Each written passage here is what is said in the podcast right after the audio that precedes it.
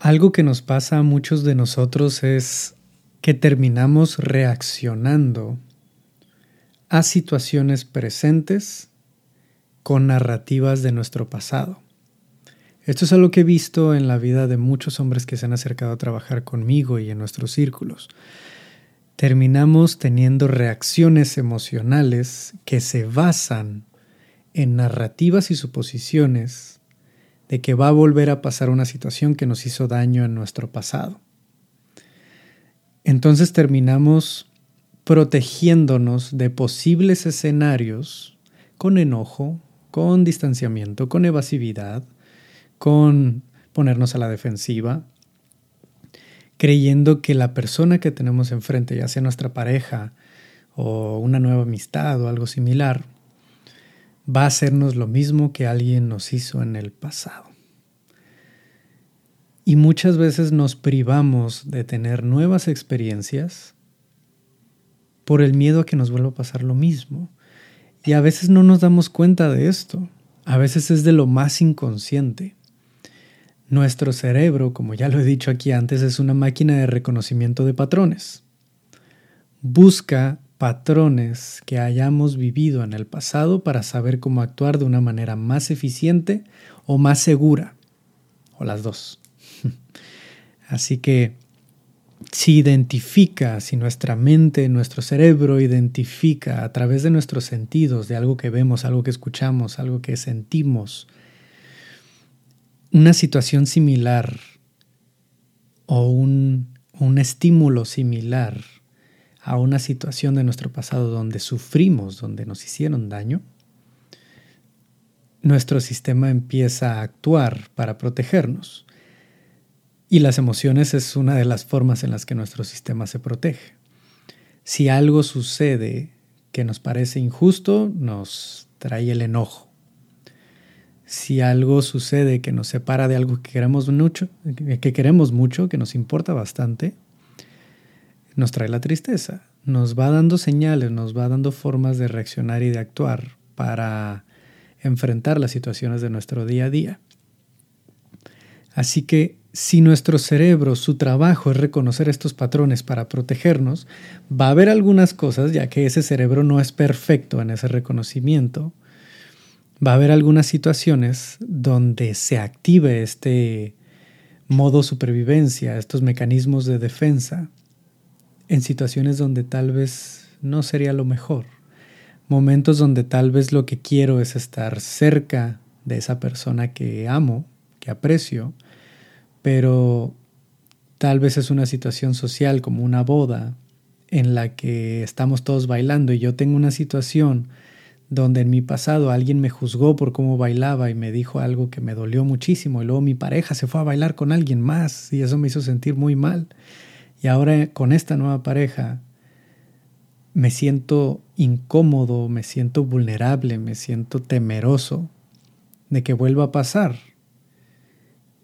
y cuando me invita a bailar, me pongo muy nervioso, me pongo hasta irritable, porque hay algo en mí que me está advirtiendo que esta situación, este contexto se parece mucho a otro en el que salí lastimado.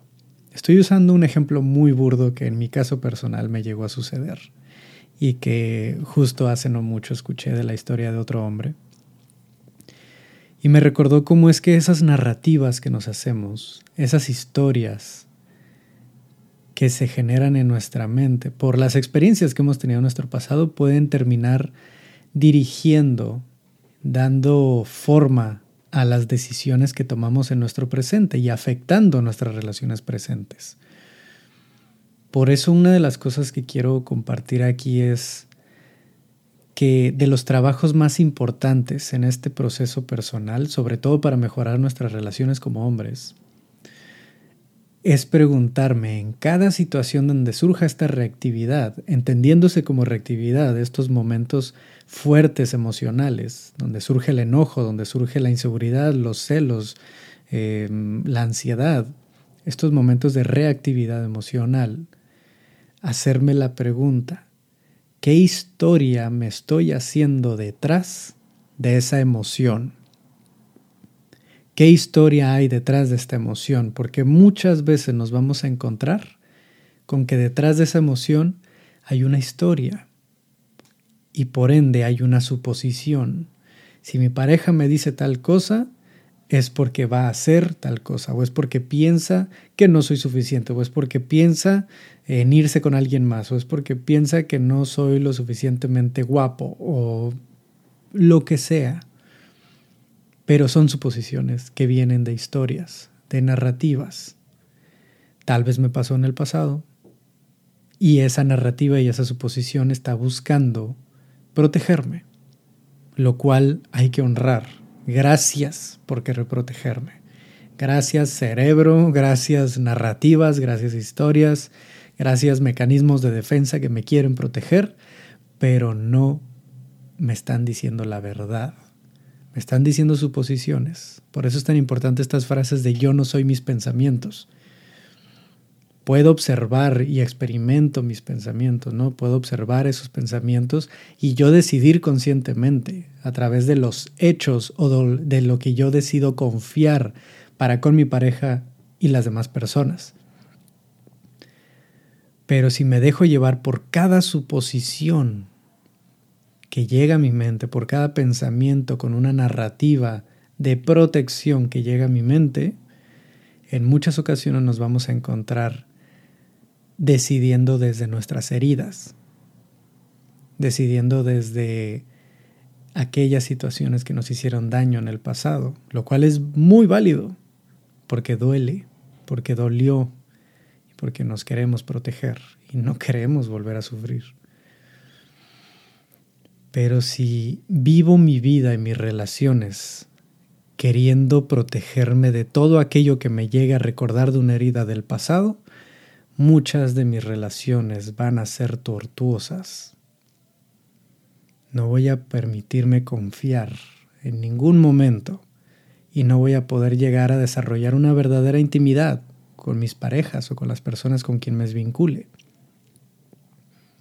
La intimidad se desarrolla en un riesgo de confiar, aún con las historias, heridas y suposiciones que yo me pueda hacer atreverme a confiar, porque sé que lo que yo viví en mi pasado no define la persona que tengo enfrente. Lo que yo viví con otras personas sí me puede informar de los riesgos que hay al confiar, pero eso no tiene por qué definir los valores, principios y las decisiones de la persona que tengo en este momento de mi vida enfrente. No significa que mi pareja, al yo confiar en ella, ya no va a hacer nada para lastimarme. Puede que cometa errores, puede que lo haga, y vamos a aprender de esas situaciones. Pero si me termino cerrando y desconfiando de todo mundo por lo que he vivido en el pasado, por personas que no supieron manejar mi vulnerabilidad, porque no supieron respetar los límites y acuerdos de la relación, o porque tal vez ninguno de los dos supo confiar o más bien comunicar lo que necesitábamos comunicar para llevar una relación más sana, si baso todas mis decisiones en ello, voy a seguir teniendo relaciones a medias, donde no estoy confiando, donde no me estoy arriesgando y por ende en ese riesgo siendo vulnerable para poder crear la base para una intimidad, para una verdadera intimidad, donde me sienta abrazado, aceptado, amado, deseado incluso y donde se puedan retar mis inseguridades. Si siempre baso mis decisiones en mis inseguridades y en mis heridas, no se están retando realmente, se están alimentando. Se alimentan mis inseguridades. Quería dejarlos aquí con, este, con esta pequeña reflexión que tuve ahorita después de una sesión con uno de los hombres con los que trabajo y que me recordó mucho parte de mi proceso que hoy en día siguen, siguen surgiendo inseguridades. Trabajarlas una vez, dos veces, un año, dos años, no significa que nunca van a volver o que no te van a llegar miedos a veces en tus relaciones.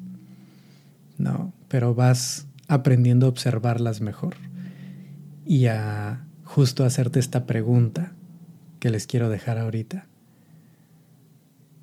¿Cuál es la narrativa detrás? ¿Esa narrativa es una suposición? Por un miedo, por una herida o es real por lo que está pasando ahorita con la persona que tengo enfrente. Espero les sea de ayuda, espero les funcione como algún tipo de herramienta o recurso para próximas relaciones o, o sus relaciones actuales.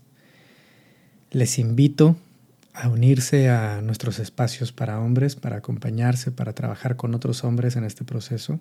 Ahí se los dejo en las notas para que se puedan unir a nuestros círculos y comunidad. Y les mando un abrazo muy fuerte. Espero tengan unas muy felices fiestas y que disfruten con las personas que aman. Cuídense mucho.